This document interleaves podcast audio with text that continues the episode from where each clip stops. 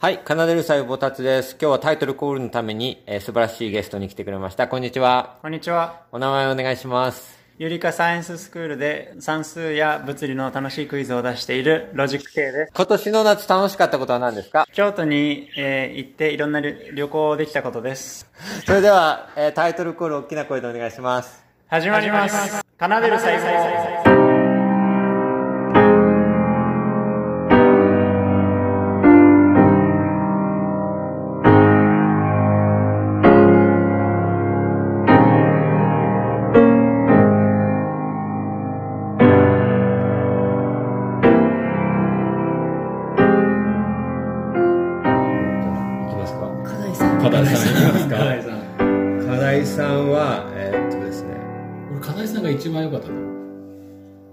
I love you にメロディーをつけてくださいですね。はい、次の、えー課題がですね説明して。I love you を弾けと、メロディーをつけると。なので、真面目に考えたんですけど、えー自分が言葉を発しれなくなって、で、宇宙の彼方に飛ばされて、そこからこう地球に向かって送んなきゃいけなくて、それを I love you という風に分かるように鍵盤を弾くとしたら、どうもか、どうから始め、ちょっと高い音を使いたいなと思ったんで、これかなと思って。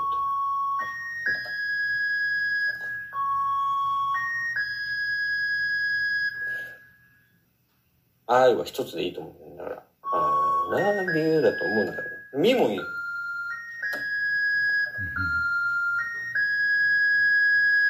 しとかで始めてもいいかな。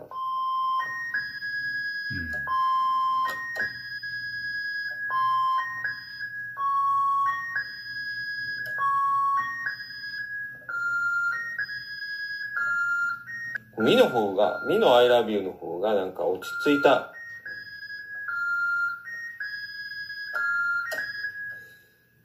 ちょっと、どの方がちょっと重い、重い I love you で、死はさらに、祈り、祈りを込めたぐらいの I love you に感じるので、ちょっと明るく、えーメッセージ I love you を送るときは、みそ、みらそうかで送るかなと思いました。はい。で、さらに、もし、もし自分がちょっともうちょっと、なんか、切羽詰まってたら、ここに上がっちゃうの。これ素晴らしいどっしに上がるね。あーこうもう、なんか切羽詰まった感じ。そこまで行くかな、切なかったらって感じだけど、そうじゃなかったら、さっきの感じかな。これどう思いました？これは、あの、すごい切なかった自分で。あの俺も切なくなった。う宇宇宙に行ってたの。宇宙に行ってで家族にあのメッセージを送れるっつって。でその「I love you」っていうのがこう信号として送れたとしたらと思ってやってたらいろんなことやってて、あこれだなって思ってその「み」から始まるやつを見つけたのねだけどこう想像が行き過ぎてあの冥王星ぐらいまで俺飛んじゃっててあもうこれ帰れないかもしれないって思って であの家族の顔が浮かんだ時にその、でも、あの、悲しい思いさせたくないのよ、あんまりは。だから、うんうん愛してるを伝えて、俺は、あなたたちといてよかったんだよ、幸せなんだよ。でも、俺もしかしたら、このまま、もう今、冥王星だから、げ現実的に言ったら帰れないわ、って思った時に送るとしたらもう、キュッてしまった感じで、高い音の、あの、高い音の I love you が出てきて、あ、これ、これ、この、この感じだな、多分切なかったらなと思って、これ宇宙に響いてたら寂しいんだろうなとか思いながら、うん出ました。出てきました。心の絞りが、絞ったのを。100点満点ありがとうございます。100点満点。最後の「I love you」ってあれあれは曲にしてもいいな。やりますか？いや。いや。ー、ぜひ、もうなんか、いやどっか俺は短は、歌教えてもらいたいもん。どれかは、こう、なんか、カル甘い甘い考えさ甘いんに甘、い。1ヶ引っ張ってほしい。月2ヶ月目で曲を作るなんて甘い。甘いの分かるけど。俺ら何、十年間勉強してんだよこれ。うん、わかるよ。わかるけど、もしかしたら出るかもしれないと思って絞ったの、俺なりに？俺でもこの中だったら最後のやつが一番こう心にこもるよああ、よかった。ヒットするヒットしますよああとね、あの、ビギナーズラックっていうのがあって、うん降ってきた時に、それを超えられない時もあるから、これ大事にしましょう、これ。大丈夫 よかった。考えます。よかった、ありがとうございます。はい。じゃあ4番。すごい高得点いただいてますね。ありがとうございます。3番素晴らしい、本当に。いや、全部素晴らしいんだよ。これは課題が、えっと、なんだっけ、愛してるを使って、フレーズとメロディーをつけてくださいってことだから作詞作曲両方ってことだから、ね。あああれ？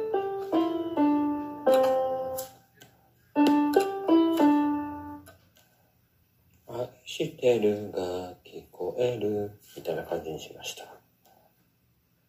あー、これはね、あのー、うん、70点ぐらい。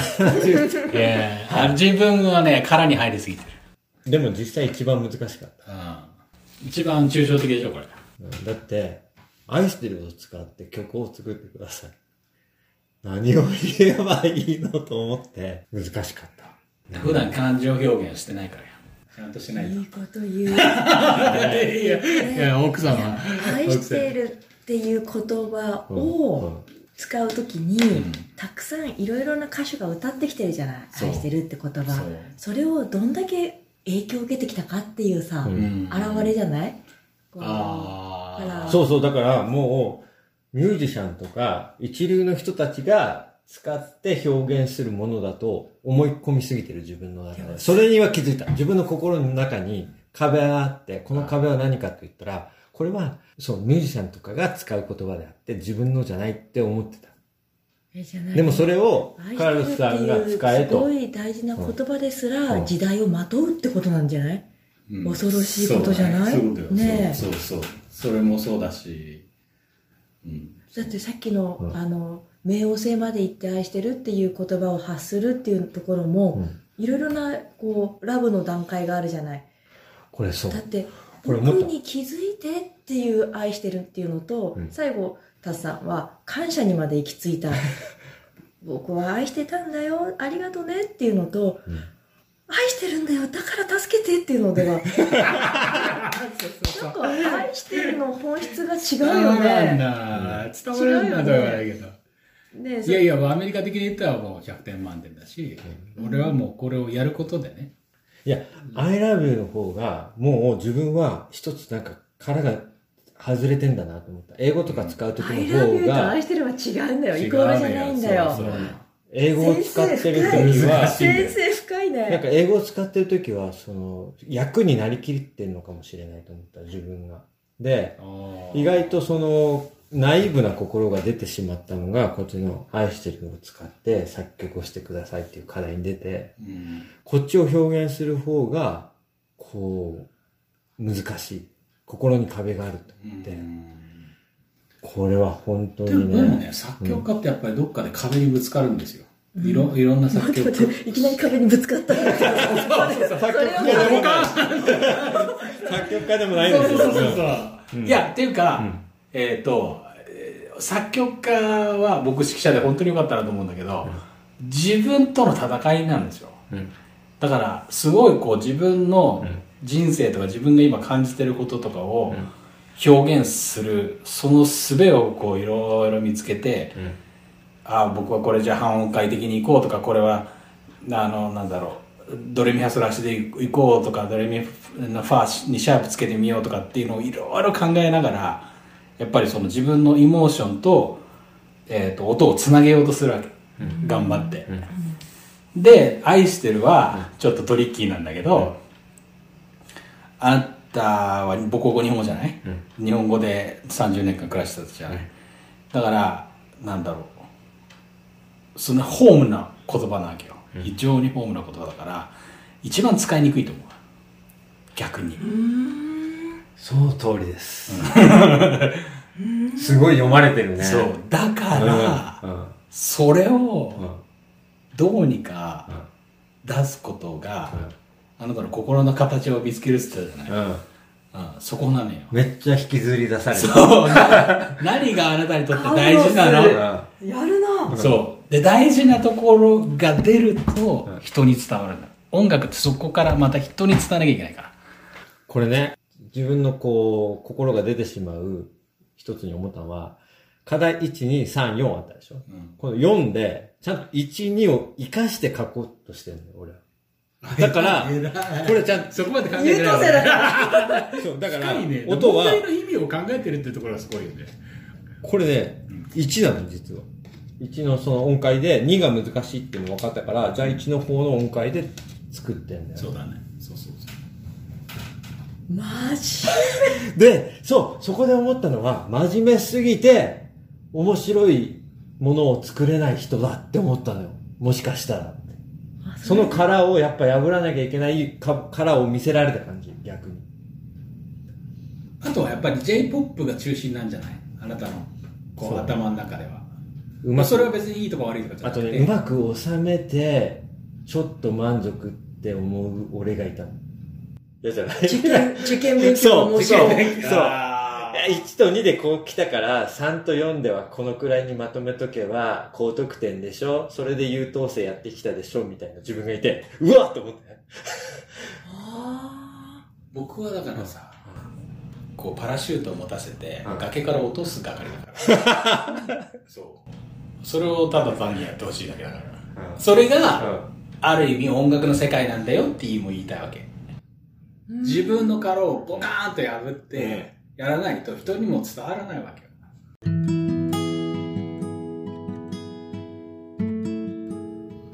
私ね、この間のプレリュードの話で、うんあのー何個音があるかは聞き取れないのよ、私の耳には。はいこの最後の、このジャンのところのジャンの一個一個はわからないんだけど、その一個一個の音に全ての意味があるんだって思ったら、すごいと思って、そうでじゃあ当たり前なんだろうけど、感動したのね、実はで何度も何度も聞いて、一個一個の音に、ショパンなり、アルロスは込めてるんでしょ？その音の一個一個で。で、一つでもかけると、カルロスは、あ、心の何かが足りない。例えば、あれは感情を表現するものであるばあるならば、一個の音が外れた人が、まあ、外れて間違って弾いた人がいたら、あれ？あの感情どこに置いてきたの？って思っちゃうの。うん。一個足りないよ、一個足りないよっていう。いろんなこと考えてるんだけどバーティバーティカルな部分とホリゾンタルな部分があって、えっ、とソーラソファミっていうメロディーを、えっ、と音としては例えば50ボリューム50うん。その下のミとドミは2010でベースは左手で左手の小指は一番こうすごいディープな音にしたかったんでうん。もう手をこうガチッてやってるんですよ。うん。ででやってるからものすごいこうなんか鷹みたいな音になったよね、うんうん。ターンターンって。そのことを考えながら今度は横の動きなんだけどパララララっていうのはちゃんとこうメロディーにしたい。でもドンバンってその下もメロディーにしたい。中もできるだけつなげたいその その一瞬に一瞬にそれだけ全部まあでもそれはもう慣れてやってるわけね。それはだけどもうそういうふうに自分としてはそこでいろんな表現をミックスしてやってる、一けちゃダメなんだね。まあそうだねそうそういいよね。そのやっぱ和音が伝わ伝えるものがあるね。これだケリーさんとかがさ、あの、 Sense of Wonder とかもさ、なんか、一つずれてたりするとさ、あ、ワンダーになってないとか言う。全然ワンダーになってないとかね。いいと思う耳がいいからね面白いよね。はいじゃあまあ課題4までいったんで、うん。ちょっとリスナーの反応を見て。あの、え、リスナーの反応なの？これ、これはカルロスさんの反応じゃないいやーいやいやどうしようかなと思ってこの次何をなんかいろいろ難題かけたいなとせっかくいろいろ教えてもらえてるから。まあね、第一段階のえ作曲課題。の4つとりあえずクリアしてその背景をこうやって聞いて教えてもらって。なんか一つ壁がね壁があるってことに気づいて、まあ、破った感じはしないんだけど課題さんのあの「I love you」はすごく作って切なくなったから なんかここういう気持ちになるんだっていうのをまた気づいた作曲の方法として誰かのために作曲するっていうのはやりやすいよ。と思う、そのこの「愛愛して I love you」がねあなた家族のことを思って宇宙のことを思ってってあの誰が言ってたけどベートーベンの月光の三楽章ってダラダラダラダラ速いプレストっていうところがあるんだけどそれをロミオとジュリエットの最終場面ロロミオが「あジュリエットが死んじゃう」って言ってこう馬車で走っている場面を思い浮かべると弾けるんだってうまく弾けるとか。そういうふうに自分でイメージをして楽、えー、と音楽を作ろうとすると特にさこう僕が今お願いしたやつって器楽じゃん。楽楽器だけでやってが、まあ、歌もつけてるけどさ。やっぱり多くの人はあの歌から入ってるから詩から入ってるからさ。そう。だから詩のイメージがあると逆にやりやすいかもしれない。詩にこれをつけるとかさ、そう言われるとう、ん、い課題1と課題2はもうカルロスに応えようっていう気持ちでやっちゃうだからカルロスが求めてるのは何だろう？カルロスが考えてるのは何だろう？これだと思って考えていやで問題。で課題3からそのちょっと自分で出す自分の中身を出さなきゃいけなくなったから自分でセラピーなの？もしかして。うん、自分を出すためにって思った時に家族のこと考えたらできたわ。で素晴らしい。4つ目を時に最後になんかわかんないけど自分に戻ったの。完全に。この家族から。日本語だからかな。でわかんないけど多分自分に戻って自分に戻った瞬間にめっちゃ難しくなってまあああいう風になったんだけどなんかね頭に何を浮かべるかっていうところがもろに出た今回多分。1と2はただ課題に答えようとしてて3は家族を考え4は自分を出そうとしたみたいな感じ。そのスタンスが違かったら全く違うものになるそうだろうね。そうそうそう。自分の位置みたいなね。もっと例えば楽しむ全力で楽しんで今の課題を4つやってみようって言ったら変わるだろうし、あとはもう全く今まで想像してなかったものをやってみてください。とか言われてもまた難易度が変わったりもしてね。まあ、例えばさ鳥鳥の鳥が好きじゃない、うん。だから鳥の曲を作ってくださいとかって言われたら、うん。もしかしたらやりやすいかもしれないね面白いね。そう。かもしれないね。そう。自分が好きなことってやりやすいと思うよ。動物王国のそれぞれの動物にテーマソングつけるみたいな。そうそうそうそう。動物のシャリクサイみたいな。そうそうそうそう。うあいいね。そうだから自分が好きなものはやりやすいと思うよ。でも自分と自分を直面しちゃうとやっぱり大変だよね。だからベートーベンとかさ、やっぱりシンフォニーってみんな苦悩して書いてるチャイコフスキーのさ4番も5番も6番もみんな苦悩だから。しやっぱり人生ってやっぱり苦悩なんだなって思うけど、作曲家ですらね、だからその苦悩をやっぱり表現するのってやっぱり難しいしそれはよあなたは課題 4, 4はあなたにとって苦悩だったわけそうそうそう。だからそこをや追いかけてもいいと思うし、あ逆にまずはちょっと鳥を描いてからとか、そう。違うこと。なるほどね。そう。楽しくやりたいなできれば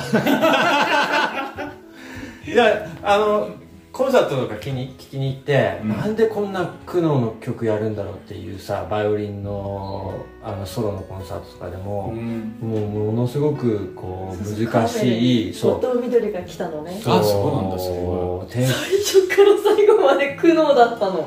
なんか人生のこう苦労というか苦悩を出して出して出してねその後にこう日の出みたいな感じでふわーってこう人生のこう喜びの瞬間が来るみたいなこう構成の曲とかあるでしょ、あれをあれが来るのかなと思ったらまた重くなって 重くなってっていうので。すごく。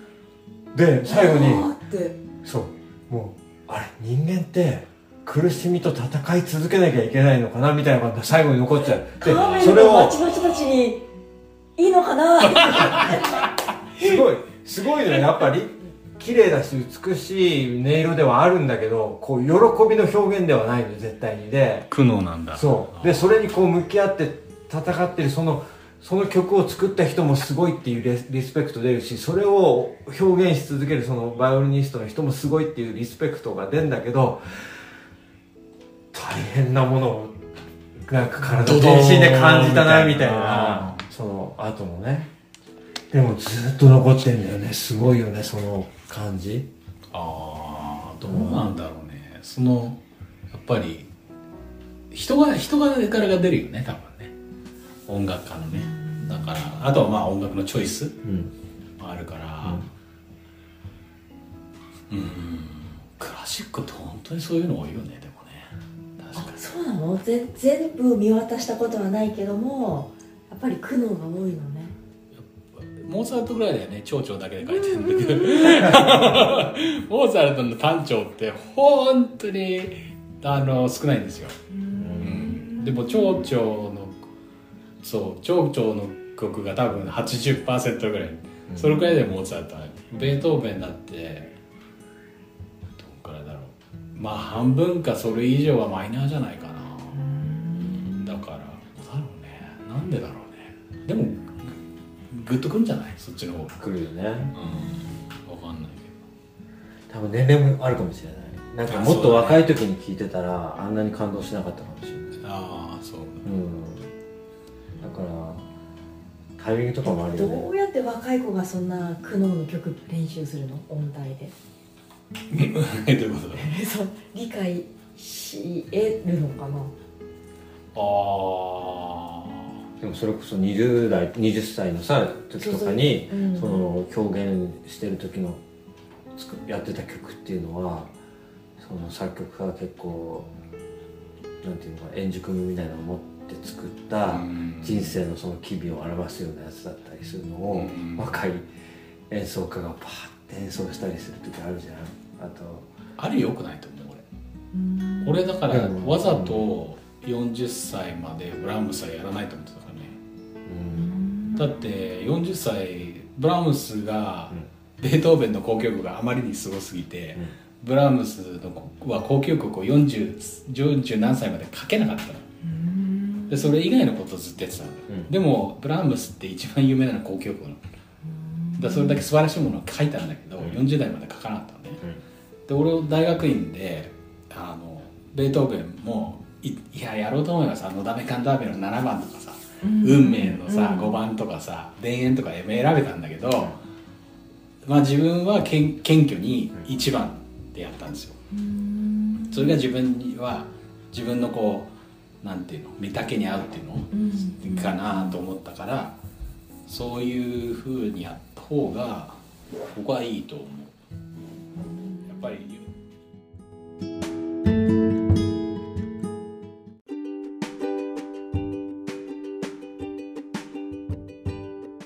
聞いていただきました。いかがだったでしょうか？僕としてはですね、えー心に残ったことは、まあ、今回、I love you に音をつけるっていう課題さんと、愛してるっていう言葉、フレーズの方にね、歌詞をつけて音をつけるという二つの課題がありました。どっちもね、難しかったんですけど、I love you の方をすごく褒められましたね。でも、よく聞いてると、褒められたのは、自分が最初に作ったものじゃなくて、最後に追加したところですごく褒められたっていうのがあって、なんか僕の本音が多分、後の方に出てたっていうのをすごい指摘されて、それがなんか心に残りました。っていうのも、なんか心理学とかでもよく言われるんですけど、その人の本音ってこう構えてるところにはやっぱ出てこなくて、5つぐらいの質問を投げかけるとか、5つぐらいのことを答えてください。例えば、僕を好きな理由を5つ言ってくださいとか、あなたが結婚する時の決め手になったことを5つ言ってくださいみたいに聞いた時にですね、人って1個目、2個目、3個目ぐらいまでの答えの時には、いろんな意識が働いてて、なかなか本音をね、言わないらしいんですよ。それが薄れてくるのが4番目で、4番目で本音がポロッと出るらしいんですね。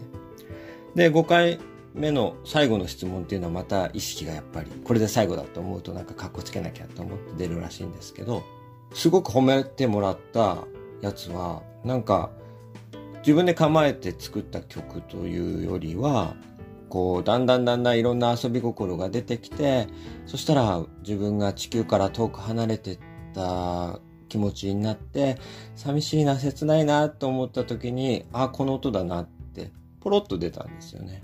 そういったものが褒められて、なんか、頑張った成果というよりは、自分の心をこう、まっすぐにした時のものが評価されるっていうのは面白いなと思いました。苦労した方の課題4なんですけど、愛してるっていうものに対してもなんか照れがあって、自分がこう、逃げたっていうのを、まあ、あっさり、こう逃げてるからダメだね、これ70点だね、みたいな感じで言われて、もうあっさり見抜かれましたね。そうですね。しかも、その、その時に、評価の時にね、予想外で、あの、私の妻がカルロスさんの隣にいて、妻の前で、愛してるの表現を、あの、評価を下されるっていう。しかも二人がなんか、仲良くなっちゃって、二人でね、あの、意見が合いながらね、ああ、立場愛に対してはこういう気持ちを持ってるんだとかね、こう、旗から見たら面白かったかもしれないですけど、僕はなんか予想外の心のこう、裸にされて、その裸の評価を二人にされてしまったような 不思議な感じになりました。でもまあ見ててもらって面白かったら、まあそれでいいかなみたいな気持ちもあるんですけど。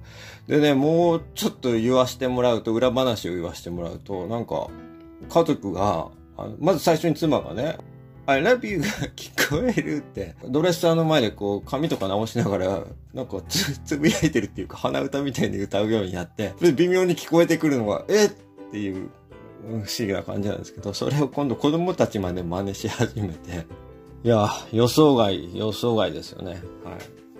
で、まあ、そういった感じで、えー、心を裸にされた、えー、今回でした。で、もう一つ印象に残ったのは、同じ愛の言葉でも母国語はその音として使いにくいっていうようなことで、まあ、殻を壊さないと伝わらないよって言われたんですけど、これ、あの、僕実はね、ちょっと演劇をかじってた時がありまして、その演劇の時にね、すごいいい先生だったんですけど、その先生よく僕のこと見てくださってて、殻を壊さないと伝わらないよってね、言われたことがあって、全くその同じ言葉言われたなって。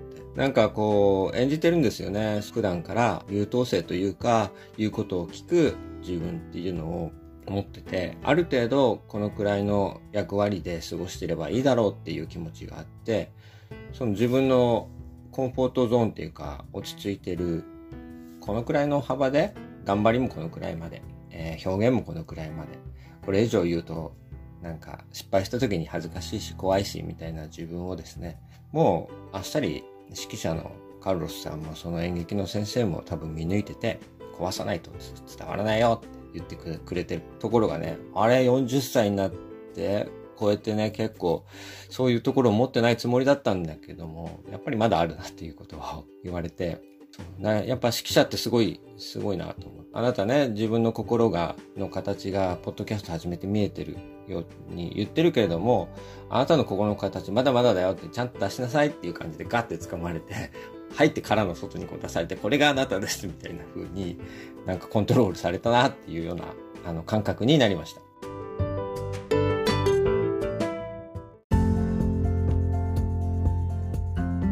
後半の方でね、喋って盛り上がったのがですね、作曲家、音楽家っていうのはこう苦悩を表現するっていう話になりました。でこれ苦悩を表現する音楽家って、なかなか僕は若い時は、なんかすごいなぐらいしか思ってなかったんですけど、なんか最近はね、そういった苦悩を表現している音楽とか心にグーッとくるんですよね。これ多分僕が年齢を重ねて、なんか人間的に成長できたことなのかなって思うんですけど、やっぱこう苦しさ人生に対する苦しさっていうものを苦しいよとかって表現するんじゃなくて音楽とか芸術とか絵とかもそうなんですけどそういったもので表現するってやっぱりいいなと思って僕もそれをこう細胞60兆個の細胞がこう奏でてる。その細胞の中にもこう苦しそうにメッセージを発してる細胞とかがあってああ今君苦しいんだねみたいなそういったものがあのあるとね心にグッとくるんですよね。そういったところを見れるっていうのは芸術の話とかをしてるとなんかいい世界だなって感じるようになりました。はい。で、今後の話をします。あの、まあ、以上ね、今回本当に素晴らしい、えー、面白い回になったなと思います。こう、楽しくね、作曲指導してもらったんですけど、その中にも、なんか僕を分析というか自分を分析してもらいながら、で、音楽ってこういうものだよって言いながら、なんかいろんな、なんか励まされてるような、勇気をもらってるような、そんな回になりました。まあ聞いてる皆さんにとってどういった感じ方をされたかっていうのもちょっと僕気になるんで、できればね、メッセージとか感想とかお便りいただけると非常に嬉しいです。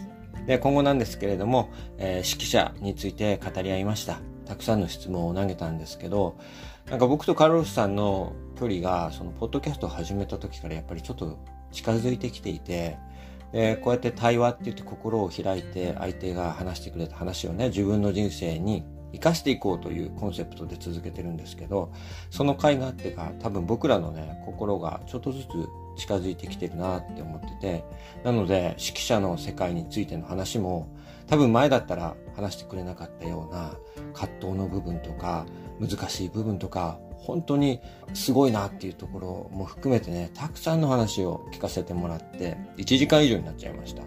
で、僕の方でもノーベル賞の話とか、その研究の話とかをいろいろ話をしたんですけど、もう僕の中では完全に音楽の話が素晴らしくて、たくさん心に来たものがあったので、皆さんにもぜひ聞いてほしいと思ってます。もしかしたら3連続ぐらいで僕の話をアップしていくことになると思うんですけども、お付き合いいただければなと思います。まあ、研究の話ももちろんね、あの、どこかでは入れていきたいと思ってるんで、まあ、なると思うんですけど、本当に指揮者の話、面白かったです。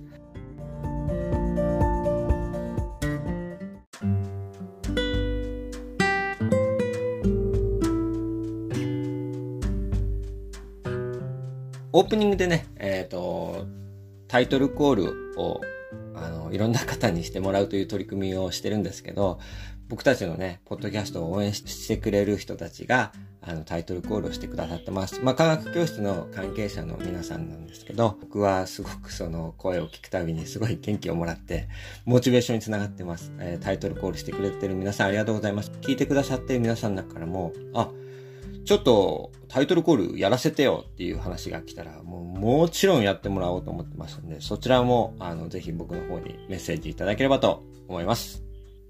えー、以上、あ、最後にちょっとだけ、えー、面白いことがあったので、えー、お話しします。あのね、カルロスさんからメール来たんですよ。えっ、ー、と、英語で、How are you? みたいな感じで来て、あの、いきなり英語のメールで、あの、Apple Podcast で奏でる細胞が14位にランクインされてるよ、みたいな。で、もう一個のカテゴリーでは26位にランクインされてるよ。すごいね、みたいな感じでメールが来たんですね。で、カルロスさんから実は英語でそういうメールをもらったの初めてなんですけど、で、カルロスさんってもともとそういう人で、あの、突然、あの、いきなり英語でメール来ても別に驚かないっていうか、そういう性格の方なんで、僕は、あの、あ、カルロスさん都合があって、英語で全部メール起こしたんだなと思って、およかったね、みたいな感じで、Great! みたいな感じで僕が 返事して、お前のおかげだよって、It's because of you! とかって感じで、英語で返事したんですよ。で、その日の夜か、次の日かに、たまたま、あの、カルロスさんからまた電話が来て、で、なんか、今度のポッドキャストこうしようね、みたいな感じで言った時に、ああ、あのさ、ランキングなんか14位とかに入ったって、あれすごいね、みたいな感じで言ったら、えー、そうなの、どうやって調べたの？って、カルロスさんが言うんですよ。えー、って、あなたが調べて僕にメールでよこしたでしょって言ったら、え、送ってないよって言われて、え、送ってないの？って言って、そのメールに戻ったら、なんか会社の社長さんっていうか、まあちっちゃな会社で、その、ポッドキャストのランキングを調べて、ポッドキャスターの人たちをサポートする会社ですっていう感じで、ピッてウェブサイトの方に行ったら、その、カリフォルニアのビーチでサングラスかけて、なんか、カクテルみたいなのを持って、俺はポッドキャスターを応援しているよっていう、別のカルロスさんが、あの、映ってましたっていう話です。はい。ということで、えー、カルロスとポッドキャストをしたら、えー、別のカルロスさんからランキングが教えられたという、そんな話でした。まあ、いろんなことがありますが、今後も楽しく聞いていただけるとありがたいです。えー、以上お相手は科学教室の先生、タツでした。最後まで聞いてくださってありがとうございます。